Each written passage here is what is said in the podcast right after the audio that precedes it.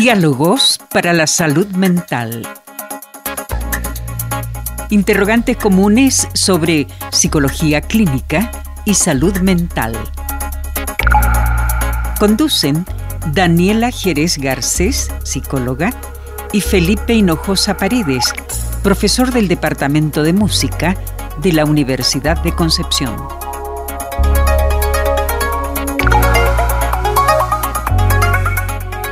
Muy buenas tardes, estimadas auditoras y auditores de Radio Universidad de Concepción.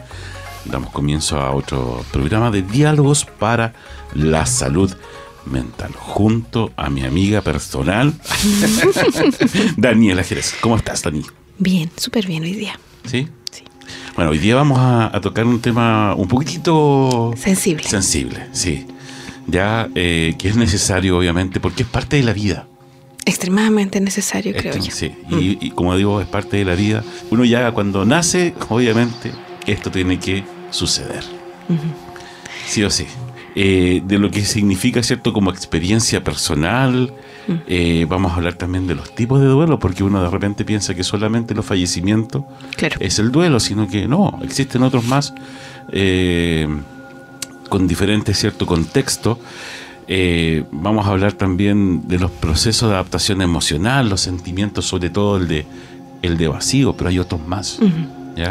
Yo creo que lo podemos englobar en la experiencia de la pérdida, porque la pérdida es un concepto más amplio que va a incluir eh, rutinas, factores identitarios, el fallecimiento de alguien, pero también el término de algún tipo de otra relación.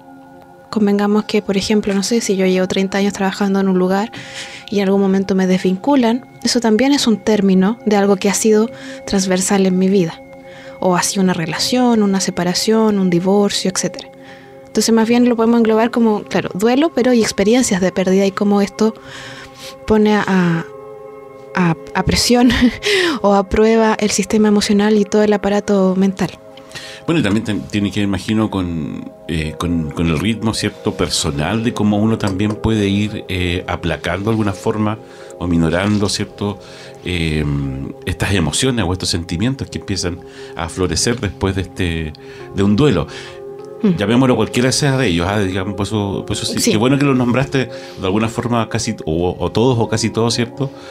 Porque falta también, por ejemplo, de las mascotas. También son un, tema bien importante ahora con, el aumento de personas que tenemos. Yo, de hecho, tengo dos. Yo también. Eh, y tenemos, claro, aquí la, la, pérdida o la experiencia de la pérdida va a estar centrada en el tipo de vínculo en que uno estableció. Y vínculo va a tener componentes afectivos y va a tener componentes cognitivos. Es decir, van a haber creencias, pensamiento, autorreferencia por eso la, pérdida tiene mucho que ver también con el factor identitario. Cómo esto que está haciendo, que ha terminado o que, o que se ha ido, por ejemplo, una persona, repercute en cómo yo me veo a mí mismo. Por ejemplo, si el fallecimiento de un familiar, de un papá, de un hermano, de un amigo, de un hijo, cómo eso repercute en mí y cómo yo entiendo la vida después de esa pérdida. Por lo tanto, vamos a tener concepciones que son previas, vamos a tener el periodo de confusión y también después vamos a ir viendo cómo la, persona tiende para tratar de elaborar a reorganizar este, este significado personal y con cómo voy ordenándome, quién soy yo a partir de esto que he perdido o esto que ha terminado, en el caso del trabajo o en una, alguna relación larga, por ejemplo. Es un poco la reacomodación, como dices tú, no solamente identitaria, yo creo que también de la vida, es decir, de, lo, que, uno, hace eh, diariamente, ¿cierto? Eh, porque ya esa mm. persona no está. O esa rutina, o esa rutina no está, perdón, sí, también. Claro, es que en estricto es, es el cotidiano el que se pierde eso de que yo hacía tal cosa y tenía ciertos horarios y esto tenía sentido para mí en función de eso que yo tenía y que ya no está. Y que en el caso del fallecimiento igual puede ser mucho más doloroso por las características propias, el, amor, el afecto, el cariño, la preocupación, todo eso que acompaña el fallecimiento de un ser eh, querido, la, soledad, en el caso de los que hemos perdido a alguno de los padres, el sentido de orfandad, esa sensación de ¿qué hago ahora? Por más que uno sea adulto, ¿qué hago ahora? O por ejemplo, algo muy cotidiano.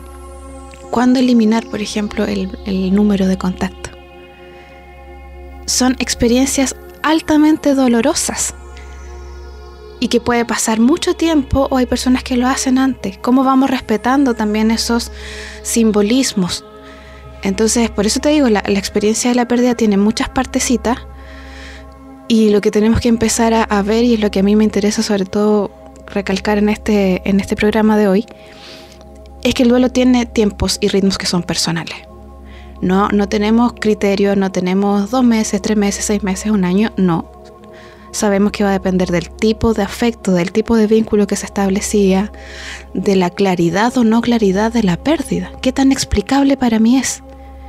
Es distinto, por ejemplo, acompañar a una persona que ha estado enferma dos o tres años y que ya se ha ido deteriorando, a que me llamen un día y que mi ser querido falleció de golpe, por ejemplo, en un accidente de tránsito. El aparato mental también se rigidiza, queda en shock, queda en confusión esto se vuelve irreal. Entonces, ¿cómo podemos ir acompañando a las personas que están en este tránsito? También va a ser muy importante. Daniela, ¿cuándo se planifica ya una situación como, esta, digamos, de, pérdida? Uno empieza ya, digamos, a, a, tener problemas la persona. Es que es complejo porque, como te digo, el duelo en sí mismo, incluyendo todo lo que hemos hablado anteriormente, va a tener ritmos y van a haber periodos en los que yo no voy a querer compartir. Van a haber periodos donde yo me voy a querer retraer porque mi, mi, cuerpo, mi mente, mi espíritu, como lo quieran llamar, está tratando de elaborar. Por lo tanto, el aislamiento social en una parte del proceso también es importante. Y después va a haber una, especie como de intentar reactivar ciertas relaciones. Y por ejemplo, yo he tenido eh, la experiencia de acompañar varias personas en procesos de duelos complejos es algo, algo de, lo que yo hago en, mi trabajo y es súper delicado, por ejemplo, el rol de la presión social. Cuando tratamos de sacar a esta persona del duelo y lo apuramos, a veces generamos lo contrario, que la persona se comprometa aún más con esta experiencia. ¿Por qué? Porque tiene la sensación de que el mundo ya no le importa. Entonces es muy común que, por ejemplo, un paciente que está en este proceso de duelo te diga, es que yo no quiero ir al cumpleaños y me, están presionando y no quiero porque en realidad es que lo que a mí me pasó ya nada le importa. Es como que todos lo olvidaron.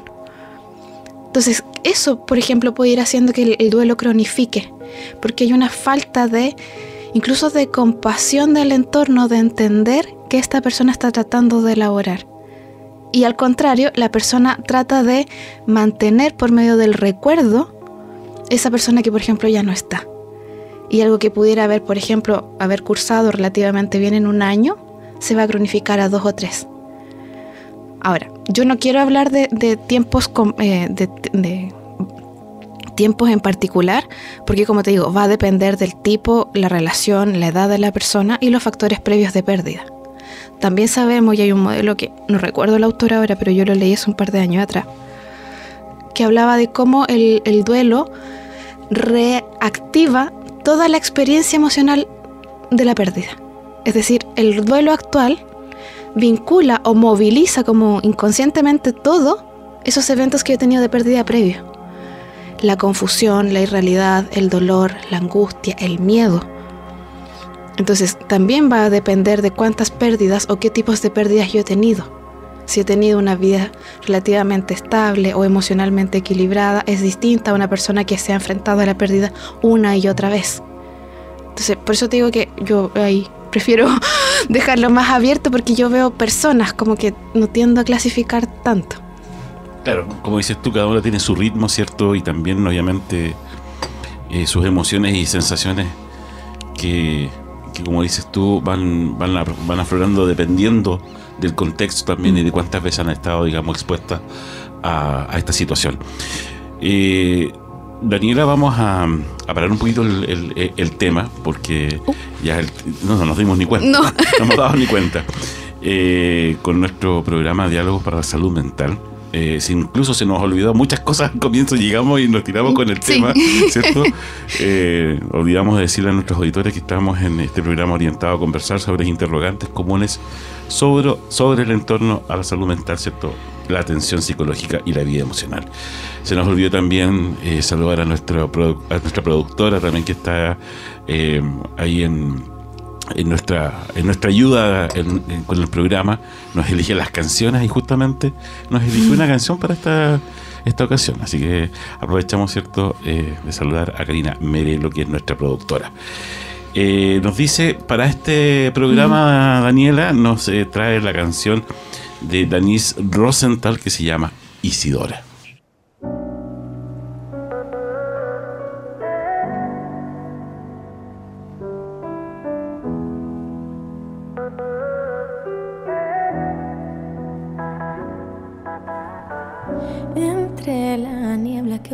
Oscurece el amanecer, azul profundo yo puedo ver y no me deja entender que vives en mí como una suerte de talismán, un amuleto en la eternidad, tú siempre me cuidarás. Por más que quiera yo no puedo controlar el mar. Se ve el principio pero nunca se verá el final. Latidos que ahora bailarán en otro lugar.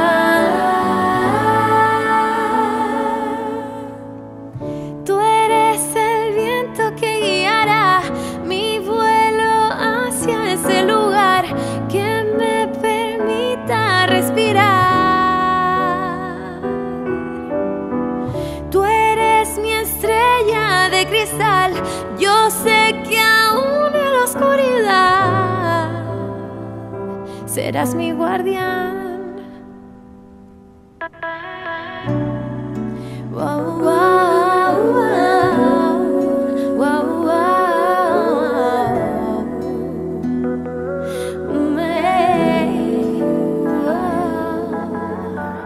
Tu voz me acompaña, no se desvanecerá.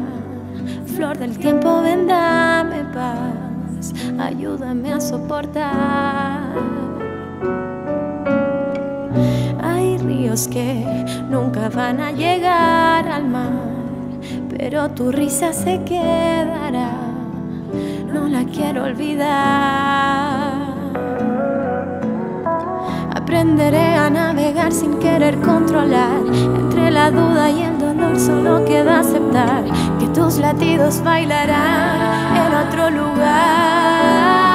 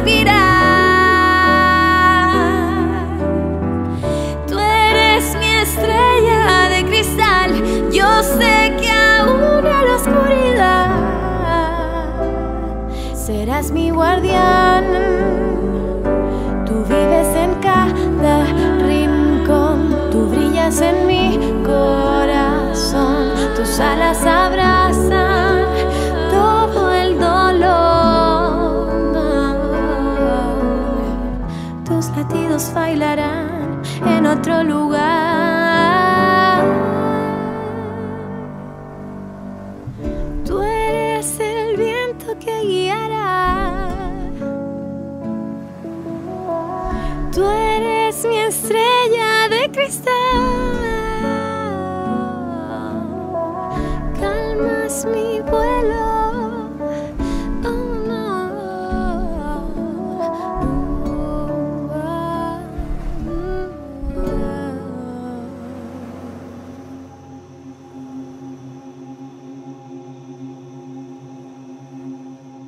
Estamos de vuelta en Diálogos para la Salud Mental junto a Daniela y bueno, estamos revisando cierto este este tema que en realidad es bastante un poco difícil de tocar pero no por es eso muy amplio y porque aparte que es muy amplio cierto pero muy necesario como decíamos en un comienzo eh, que estuviera en los temas de nuestro programa Daniela ¿qué es lo esperable? Lo esperable es una cadena de eventos y de sensaciones y de emociones. La primera es la confusión. O sea, la primera reacción que la mayoría de las personas tiene es sentirse confundido. A veces esto viene acompañado incluso de debilidad eh, muscular o motora. Es decir, muchas veces hemos visto, ¿sabe qué? Siéntese porque tengo que darle una noticia, por ejemplo. Esta sensación de que el aparato mental queda así como en pausa y no estoy entendiendo. Después viene una sensación de que esto no es real, de que usted o me está mintiendo o empiezo como que la mente tiende como a, congelarse. Es una sensación bien, bien rara y probablemente las personas que han, tenido este, han tenido que elaborar o han tenido un duelo, eh, van a entender muy bien esta sensación de como que el mundo se vuelve un poco sepia, como que pierde color y como que no lo entiendo y mi mente trata de elaborar y es confuso, se vuelve irreal y después viene la sensación más emocional que es un vacío viene una sensación intensa de vacío, de que no, acompañado incluso a veces de alta angustia y va a ir dependiendo, una explosión en general de llanto o no, o al contrario hay personas que se van hacia adentro y se quedan en silencio y uno les, no les logra sacar muchas, muchas palabras en un, en un tiempo breve. Y ya cuando las cosas empiezan como a cursar, pasan las horas, pasan los días, a veces hay que eh, resolver ciertos eh, eventos, si son un divorcio, por ejemplo, una, tramitación, o si es el fallecimiento de una persona, todo lo que tiene que ver con los ritos fúnebres. Y después viene el proceso de como de pensamientos que tienen como características obsesivas. No son obsesivos en sí mismos porque no son patológicos, pero tiene que ver con esta sensación como de repetir. Y uno empieza a repetir en general una idea y le doy vuelta, le doy vuelta. A veces está asociada a que si hubiese hecho esto otro, no hubiese pasado esto, o tengo este asunto pendiente, o porque esto pasó, pero es normal y esperable que el cerebro empiece a entrar como una especie como de bucle, y repito y repito y repito ideas. Y ahí nos vamos a ir dando cuenta de que lo necesario en ese momento es que, por ejemplo, el entorno que está acompañando a esta persona que está en este proceso le permita expresar de la mayor con la mayor libertad posible. Es decir, necesitamos siempre favorecer que esta persona hable, hable, hable, hable, hable, hable de lo que esté pasando. Por más que para el otro a veces sea un poco inconexo o repetitivo, esta persona necesita ir hablando, para, porque su cerebro está tratando de elaborar esta información. Es como un poco lidiar con la angustia del otro, digamos, eh, eh, dejar, digamos, expresar eh, esa, esa, angustia, digamos, que tiene, y uno en realidad dejarlo que, que fluya nada más, digamos. Que... Lo que pasa es que, mira, sobre eso es bien interesante porque cómo yo puedo lidiar con mi angustia me va a dar muchos indicadores de cómo yo puedo acompañar a una persona que está en, en proceso de duelo o de pérdida. ¿Por qué? Porque a veces no necesitamos hablar. Y esto es bien importante porque a veces las personas, por nuestra propia incertidumbre y por el propio cariño que le tenemos a esta persona que está sufriendo, tratamos o de distraerlo, o de hablarle, o de darle consuelos que en realidad no están siendo un consuelo y la persona incluso se puede enojar. Esas típicas frases, por ejemplo, de es que se fue a un lugar mejor. No, porque la persona está tratando de lidiar y no necesita mayor información y a veces solo necesita que alguien esté al lado en silencio. Culturalmente también hemos ido perdiendo un poco el rol del silencio. Y tenemos que recordar que somos mamíferos y que por lo tanto a veces basta que yo me siente con mi amigo y me, me siente al ladito mientras él llora. Que yo le haga un tecito, que le ponga una manta, que le permita sentarse, que le, me permita contar, o sea, que yo le permita contarme una y otra vez ese recuerdo que para él es tan valioso porque también hay que entender que cuando las personas entran en este círculo de hablar y hablar y recuerdan siempre lo mismo, tiene un factor biológico y neurobiológico también. Él está tratando de elaborar. Por lo tanto, no tengo que distraerlo. Tengo que escucharlo y estar. Y eso es a veces lo que nos cuesta y tiene que ver con nuestra propia capacidad de lidiar con nuestra angustia y lidiar con la angustia del otro. Claro, uno ahí de repente exagera en algunos, porque claro, por tratar de, como dices tú, de, lidiar, eh, caemos en cosas que a lo mejor no son necesarias. Sí, y a veces las palabras generan mucho eh, rabia. Entonces, yo por eso siempre digo, si usted no sabe bien cómo lidiar, acompañe en silencio. Hay ciertos momentos donde es lo mejor que podemos hacer. Y preguntarle y escuchar y sostener en, ese, en esa sensación. Si ya han pasado un par de meses y lo quiero distraer, ya. A veces lo puedo sacar, a veces lo puedo invitar. Y la, persona, por ejemplo, va a ver algún plato de comida y decir, oh, es que a mi papá le gustaba tal cosa, oh, es que a Juanito le... Entonces, ir dándole tiempo y ritmo respetando estas necesidades también de la persona. Que también sabemos que las emociones cansan, pues eso lo vimos en los capítulos anteriores. Por lo tanto, la elaboración del duelo requiere descanso físico, porque la pena afecta mucho la musculatura, la capacidad, la sensación de fuerza, la sensación de estar parado en el mundo. La pena hace lo contrario. Entonces una persona que está en un duelo muy intenso necesita físicamente descansar. Y eso también a veces nos cuesta entenderlo. Sí, eh, sobre todo cuando de repente la gente, claro, piensa que volviendo a trabajar, a lo mejor esa pena podría eh, irse o disminuir. Y no es así. No, solo se encapsula. Solo se encapsula. Yo siempre le digo a mis pacientes, la pena que no has llorado no desaparece, solo se escondió. Y va a esperar el siguiente evento para salir. Por lo tanto, lo mejor es permitir que la persona vaya sacando la emocionalidad que tiene. Y después va a venir un periodo, por ejemplo, en el caso de, las pérdidas, que, donde, por ejemplo, los ritos son muy importantes. No ritos solo del, rito fúnebre estandarizado, sino que permitirle a la persona que elabore, por ejemplo, sus propios ritos. Enmarcar fotografías, escribir cartas, guardar una pieza de ropa, guardar alguna joya. ¿Te fijas? Cualquier cosa que le permita a la persona ir lidiando con esa ausencia porque el duelo se elabora cuando yo me permito sentir la ausencia. Si no siento la ausencia, no puedo lidiar. Entonces, por ejemplo, a mí me ha pasado que los pacientes me dicen, es que yo quiero sacar a mi papá, por ejemplo, de ahí, porque mi mamá no está, y, y lo quiero sacar porque está todo el día. Es que él necesita entender, necesita sentir la casa en silencio. Podemos a los dos o tres meses después tratar de sacarlo, un día, media tarde pero para que su mente lo entienda y su emocionalidad lo entienda, hay ciertos momentos donde tenemos que sentir. Y es un equilibrio bien fino porque uno tiende como familiar a decir, que esta persona se va a deprimir. Y a veces cabe la posibilidad que se vaya a deprimir. Pero para elaborar el duelo también requiere sentirlo. Entonces ahí hay que ir viendo qué tan funcional o no funcional está esta persona. Es distinto, por ejemplo, una persona que deja, no sé, de asearse, de comer, y ahí hay que poner más indicadores. Que no sale, han pasado 5 o 6 meses y la persona sigue sin salir.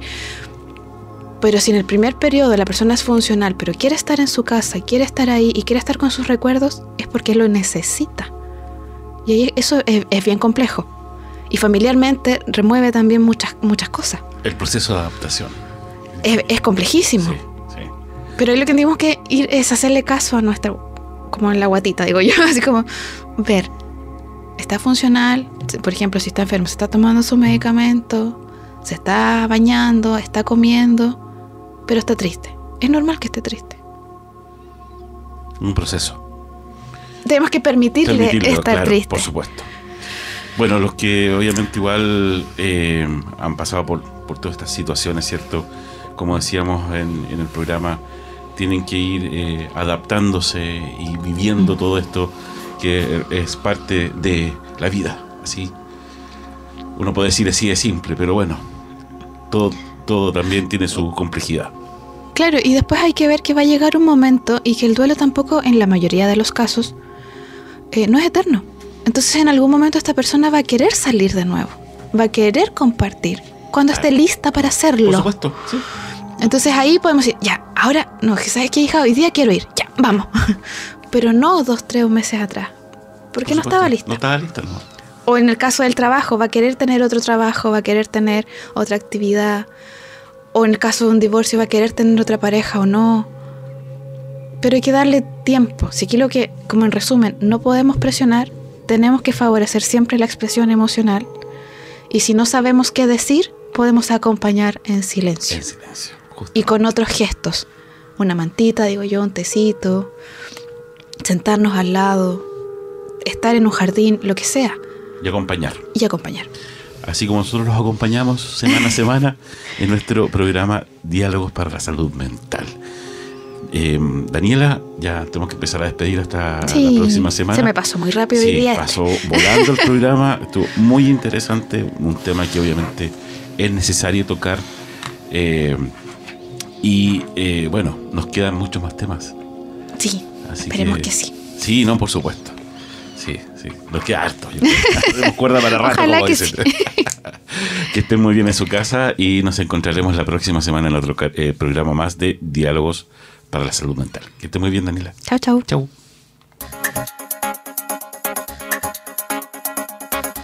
Diálogos para la salud mental. Interrogantes comunes sobre psicología clínica y salud mental